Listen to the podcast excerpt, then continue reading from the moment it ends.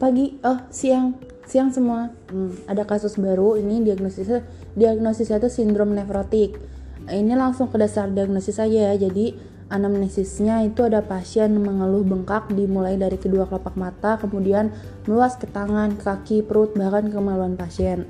Nah ini karena karena edemanya meluas jadi namanya edema anasarka edema seluruh tubuh. Terus kalau misalnya ditanya kenapa sih edemanya kok dimulainya dari kelopak mata dulu? Yang pertama karena kelopak mata tuh dekat sama jantung. Yang kedua karena di kelopak di kelopak mata tuh punya jaringan ikat longgar yang banyak. Terus kenapa bisa terjadi edema?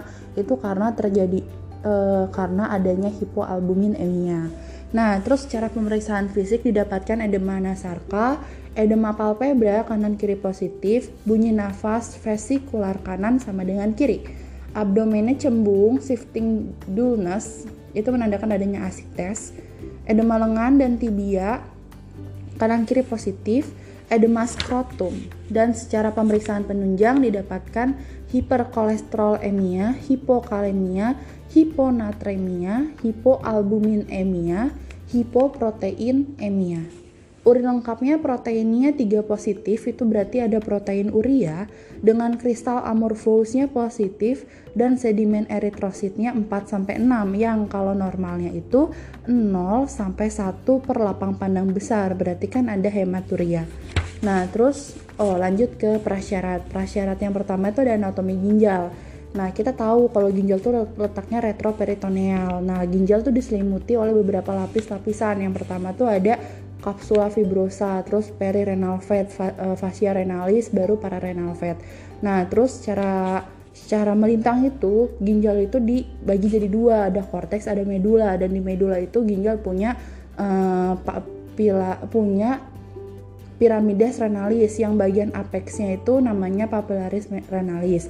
Nah, di bagian korteks ginjal punya corpusculum renalis sama ductus colligentes. Kemudian um, beberapa oh dari papillaris renalis itu dia akan uh, akan bertemu dengan kalix minor yang di mana beberapa kalix minor sekitar 2 atau 3 kalix minor akan bermuara ke kalix mayor. Nah dari 2 atau 3 deh sekitar 2, 3, 4 kalix mayor itu dia akan bermuara ke pelvis renalis dan berlanjut ke ureter. Nah, vaskularisasinya itu dari aorta abdominalis ke arteri uh, arteri renalis, arteri segmentalis, terus arteri interlobaris, arteri arcuata, arteri interlobularis, terus ke arteri aferen, ke glomerulus, terus arteri eferen, baru dari arteri eferen ke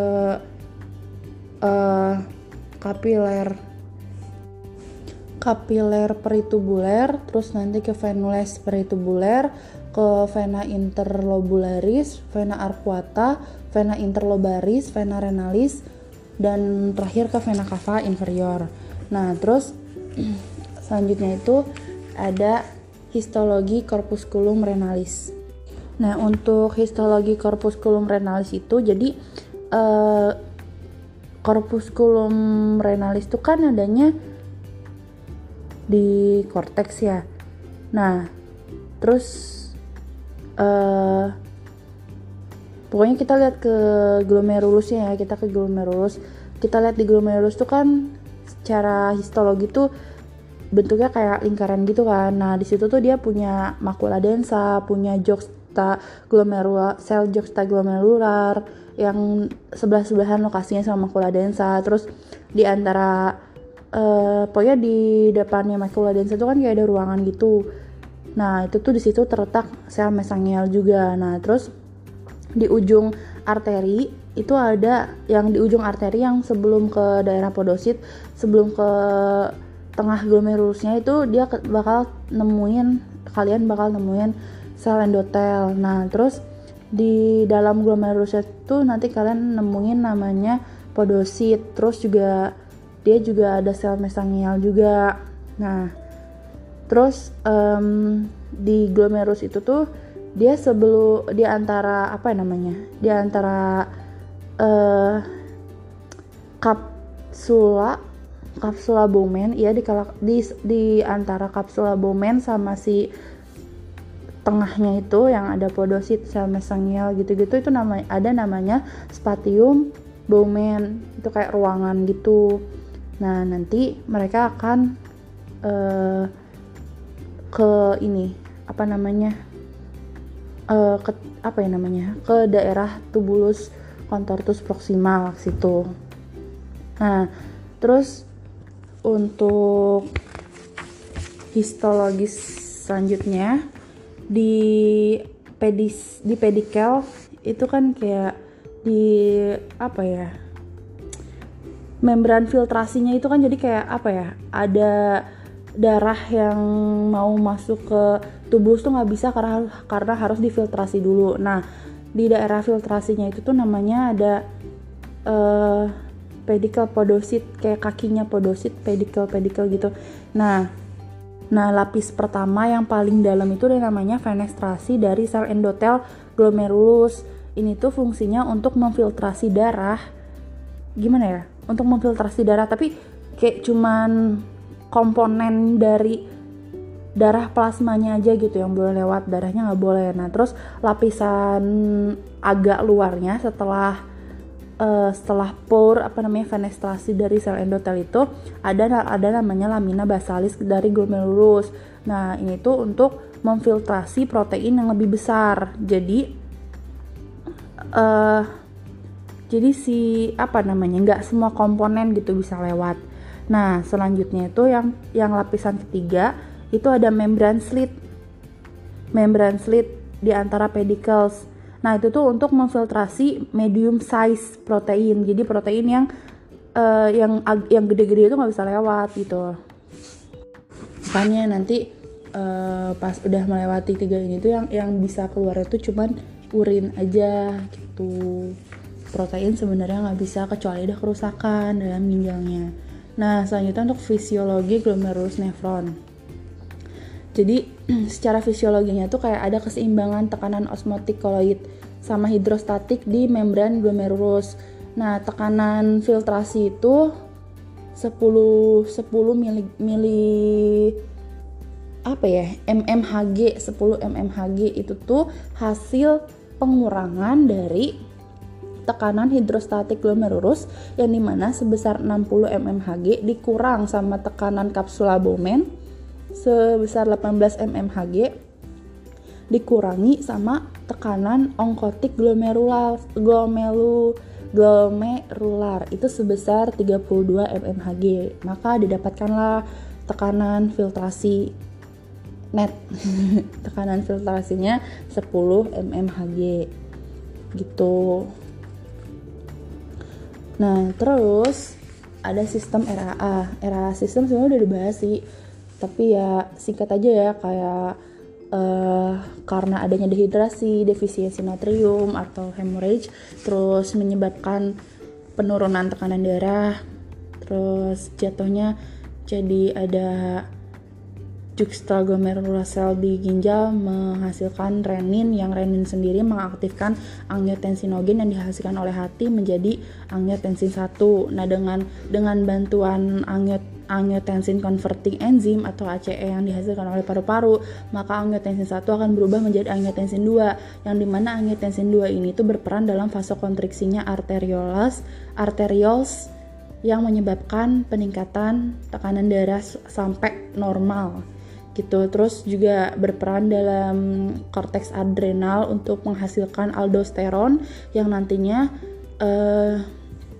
yang nantinya di ginjal itu akan meningkatkan reabsorpsi natrium dan air dan meningkat, mening, menurunkan no meningkatkan juga jadi aldosteron peningkatan aldosteron ini di ginjal tuh akan membuat pening, meningkatnya natrium reabsorpsi natrium dan air dan juga meningkatnya sekresi dari kalium dan hidro, hidrogen di urin K, plus dan H plus kalium dan hidrogen nah penurunan K plus di cairan ekstraseluler juga bisa bisa membuat korteks adrenal mengeluarkan aldosteron gitu. Nah, terus karena ada penurunan eh penurunan peningkatan reabsorpsi natrium dan air juga peningkatan sekresi dari kalium dan hidrogen di urin, maka akan meningkatkan juga volume darah yang nantinya meningkatkan tekanan darah sampai men, e, mencapai normal.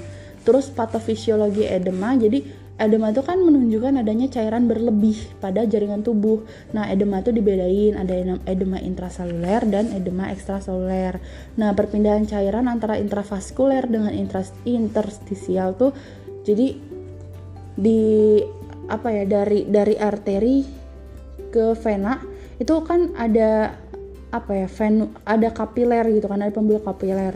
Nah, terus nah terus di sini tuh pokoknya poinnya kalau hidrostatik itu dia uh, tergantung gimana ya kalau misalnya terjadi tekanan hidrostatik di intravaskular berarti bakal ada tekanan untuk membuat si cairan yang di dalam itu keluar.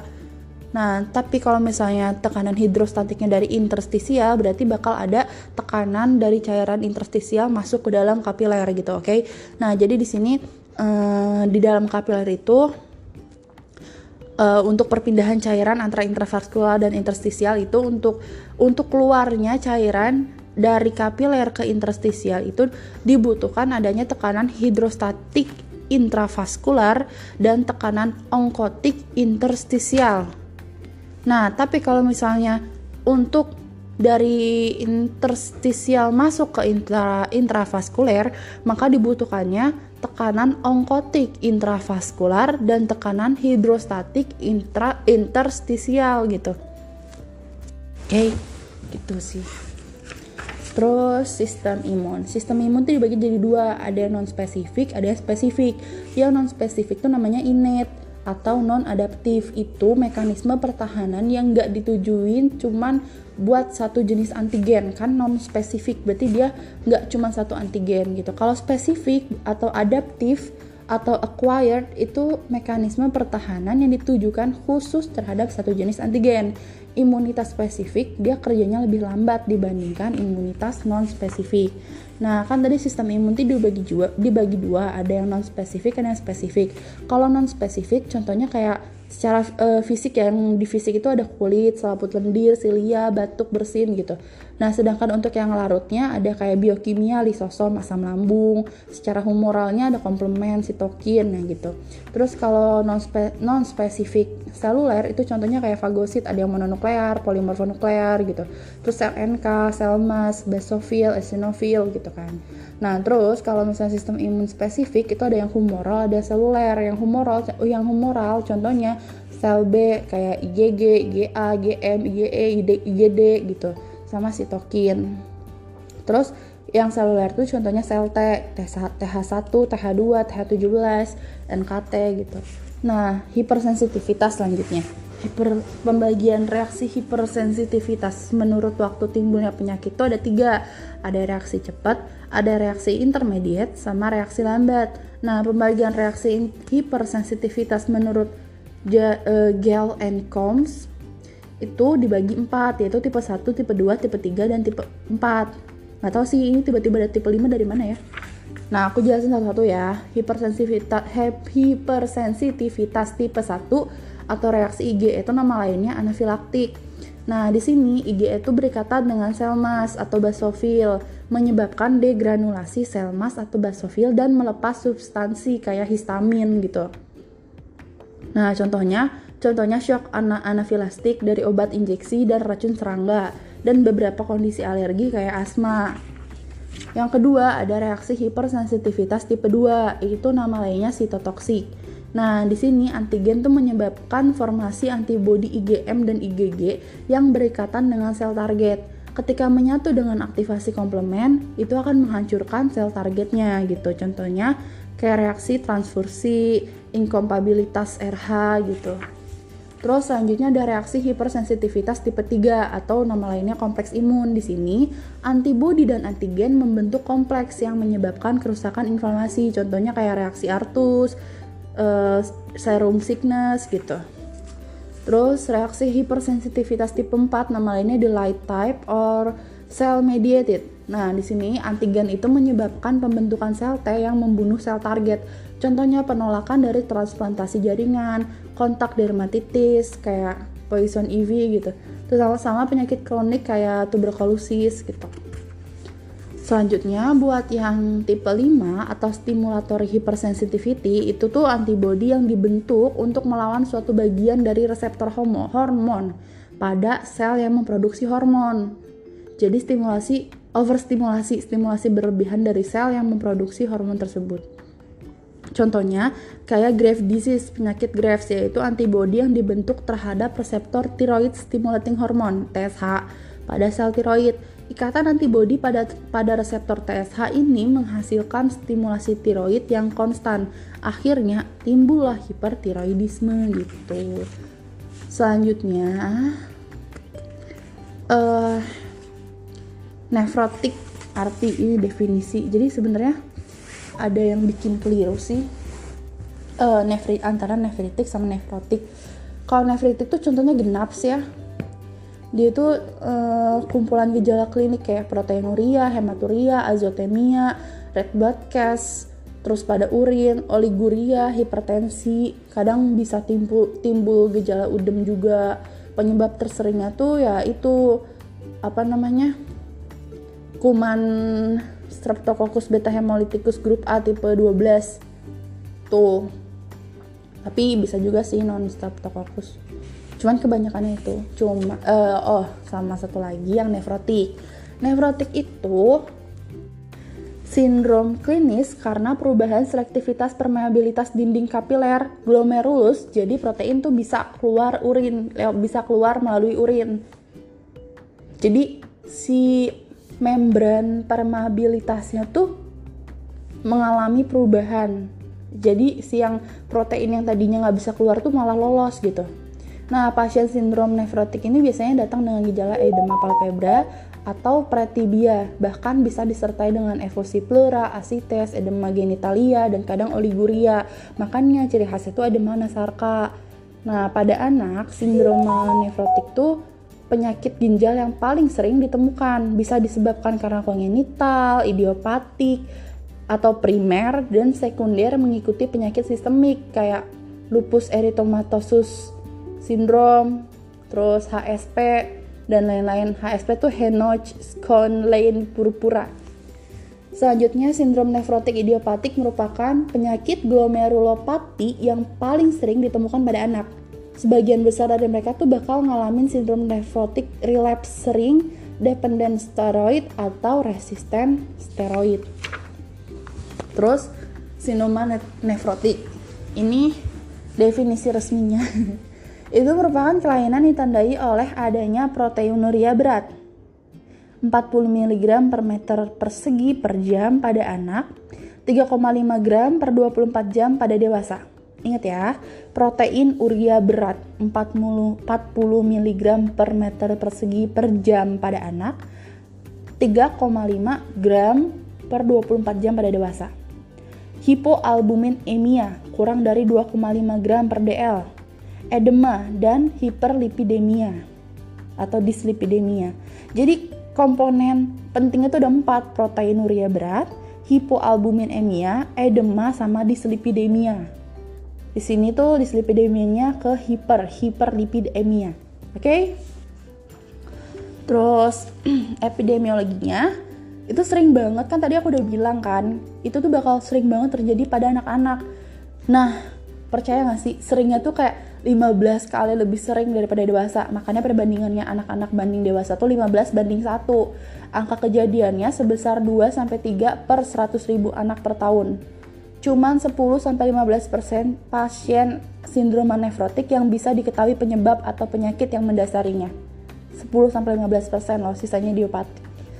Insidensi tertingginya tuh terjadi pada umur 2 sampai 6 tahun dengan perbandingan laki-laki banding perempuan 15, eh salah 1,5 sampai 2 banding 1. Klasifikasinya kalau berdasarkan etiologi itu ada sindrom nefrotik primer sama sindrom nefrotik sekunder.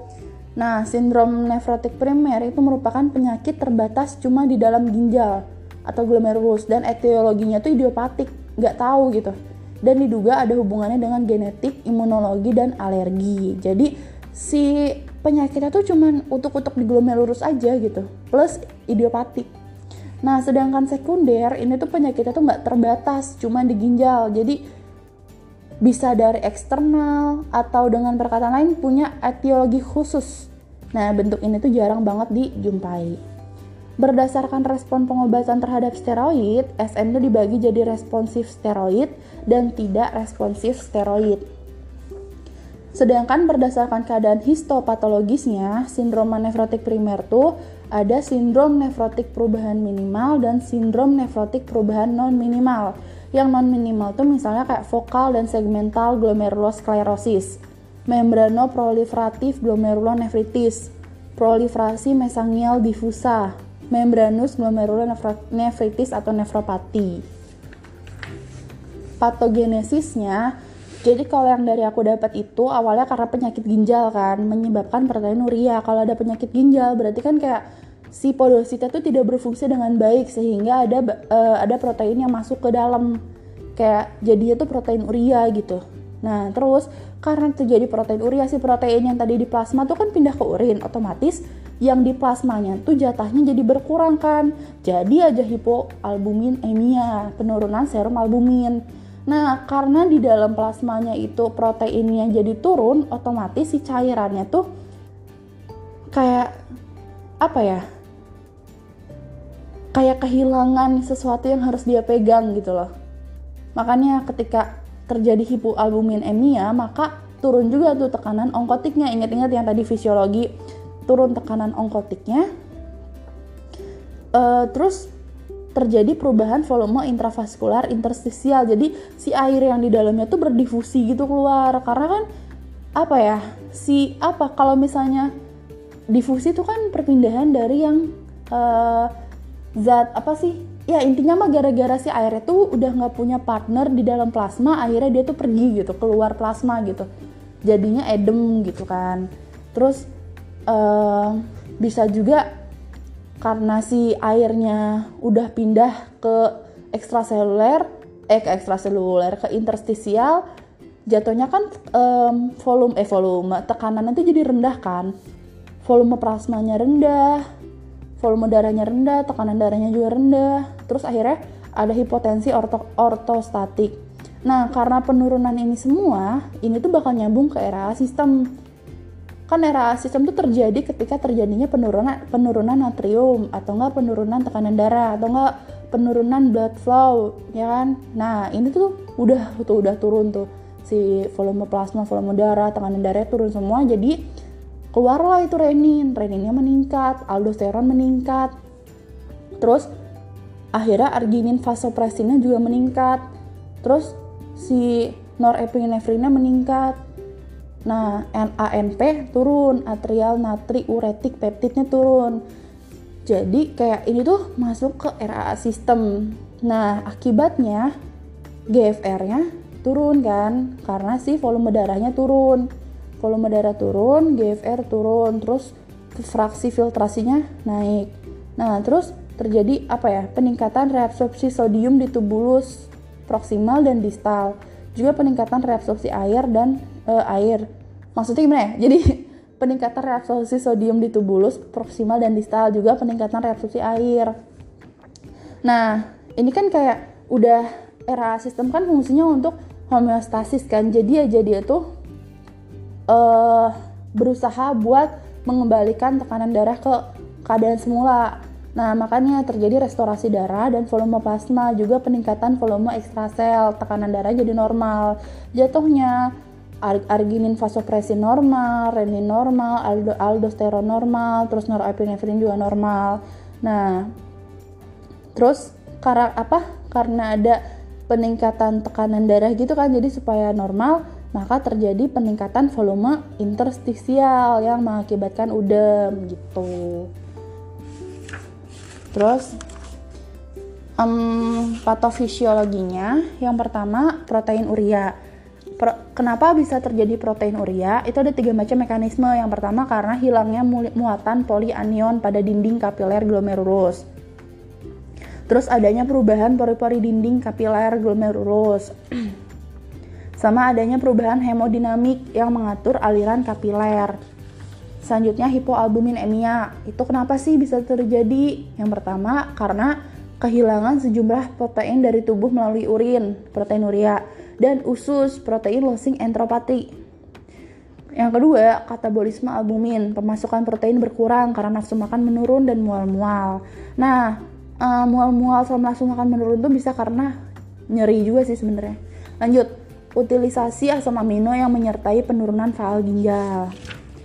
Untuk edemanya, tadi kan udah sempat dijelasin. Jadi untuk uh, fisiologi, patofisiologinya edema itu ada dua teori, ada teorinya underfield sama teorinya overfield. Yang underfield itu awalnya gara-gara kelainan glomerulus menyebabkan albuminuria. Nah, terus menyebabkan hipoalbuminemia. Jadi di urinnya mah ada albumin, di darahnya kurang albumin gitu. Nah, terus menyebabkan tekanan onkotik koloid plasmanya turun, volume plasmanya turun, terjadi retensi renal retensi natrium renal sekunder meningkat, maka terjadilah edem. Sebenarnya dari penurunan tekanan onkotik koloid plasma juga bisa langsung ke udem sih. Terus teori overfield itu yang pertama adanya kelainan glomerulus, terus terjadi retensi natrium renal primer terus terjadi peningkatan volume plasma dan udem atau enggak yang tadi itu dari kelainan glomerulus dia ke ada hypo, hipoalbuminemia dan albumin urea maka terjadi udem hiperlipidemia itu yang pertama karena kolesterol serum, FLDL, LDL, trigliserida meningkat. HDL bisa meningkat normal atau menurun. Nah, peningkatan sintesis lipid di hepar dan penurunan katabolisme di perifer itu bisa menyebabkan hiperlipidemia. Nah, gimana sih maksudnya? Jadi kayak penurunan pengeluaran lipoprotein, FLDL, kilomikron, dan intermediate density lipoprotein dari darah. Terus yang terakhir, peningkatan sintesis lipoprotein lipid distimulasi oleh penurunan albumin serum dan penurunan tekanan onkotik. Nah, manifestasi klinisnya apa dari SN ini? Yang pertama ada udem, nafsu makan yang kurang, mudah terangsang. Aku nggak tahu kok kok bisa ya? Tadi kok nggak ada di patofisiologi? Nggak tahu lah. Nah terus gangguan gastrointestinal terus sering terjadi infeksi berat gangguan pernafasan dan psikososial. Diagnosisnya sindrom nefrotik tuh keadaan klinik tadi kan aku udah pernah bilang yang di uh, et, apa namanya? Definisi ya. Jadi sindrom nefrotik itu dia punya empat komponen penting. Yang pertama proteinuria masif, yang kedua hipoalbuminemia, yang ketiga edema. Dan yang keempat apa coba? Apa ya? Aku juga lupa sih ya. Proteinuria masif hipoalbuminemia edema sama apa ya? Sama Iko aku lupa sih. Oh dislipidemia. Tadi udah inget sekarang lupa. Nah terus bisa juga disertai hiperkolesterol emia. Oh iya kan hiperkolesterol emia kan bisa dislipidemia ya. Oke okay. terus lanjut Pemeriksaan penunjangnya itu yang pertama urinalisis rutin. Terus protein urin kuantitatif, pemeriksaan darah. Itu tuh harus darah tepi lengkap. Kayak hemoglobin, leukosit, hitung jenis leukosit, trombosit, hematokrit, LED. Itu juga harus diperiksa albumin dan kolesterol serum. Diperiksa juga ureum, kreatinin, serta clearance kreatinin dengan cara klasik atau dengan rumus Quartz. Nah, kadar komplement C3 ini bila bila dicurigai LS, LSE, SLE. Nah, pemeriksaan ditambah dengan komplement C4, ANA, antinuklear antibody dan anti dsDNA. Pemeriksaan radiologisnya itu fototoraks itu dilakukan kalau ada efusi pleura pada pasien sindroma nefrotik dengan edema nasarka, fotopolos abdomen dan pielogram pielogram intravena dan terakhir inferior venokanogram. Penata laksanaannya untuk non medikamentosanya itu tirah baring, evaluasi kedua tungkai, restriksi jumlah cairan yang diberi baik yang diberi baik oral maupun dengan infus sekitar 80% dari kebutuhan. Makan dengan gizi baik diatur oleh bagian gizi rumah sakit. Ya. Oh, makan dengan gizi baik diatur oleh bagian gizi rumah sakit, tak gitu nadanya. Nah, diberikan diet protein dengan RDA yaitu 2 gram per kilogram berat badan per hari. Diet rendah garam 1 sampai 2 gram per hari dengan pemberian lemak kurang dari 35% total kalori dan harus timbang berat badan setiap hari. Medikamentosanya, syarat pengobatan medikamentosanya itu dengan tes Mantoux itu bila tes mantox negatif, maka diberikan terapi kortikosteroid Dan bila Texmantoxnya positif, itu diberikan profilaksis INH 10 mg per kilogram berat badan dan steroid ya. Bila ditemukan tuberkulosis aktif, maka diberikan obat anti tuberkulosis OAT. Juga diberikan diuretik. Diuretiknya itu ada furosemid 3 kali 20 mg intravena plus kalium tablet 3 kali 600 mg PO. Spironolacton 3 kali 20 mg PO. Diberikan infus albumin 20% sebanyak 200 cc dengan cara 1 kali 100 cc untuk 2 hari. Uh, sebenarnya ini aku pusing sih pengobatan pengobatan inters, in, inisial kortikosteroid, pengobatan sindrom nefrotic relapse, pengobatan sindrom nefrotic relapse ring, pengobatan sindrom nefrotic dependent steroid. Itu kalian cari sendiri ya, sumpah aku nggak tahu ngejelasinnya kayak gimana, belum nyari juga. Pokoknya prognosisnya itu nanti advitamnya adbonam, sisanya dubia adbonam. Nah, prognosisnya tuh tergantung dari beberapa faktor. Yang pertama umur, jenis kelamin, penyulit-penyulit, saat pengobatan dan macam kelainan histopatologis ginjal. Prognosis pada umur muda atau anak-anak dan perempuan lebih baik daripada umur tua atau dewasa dan laki-laki. Oke, okay? bye-bye.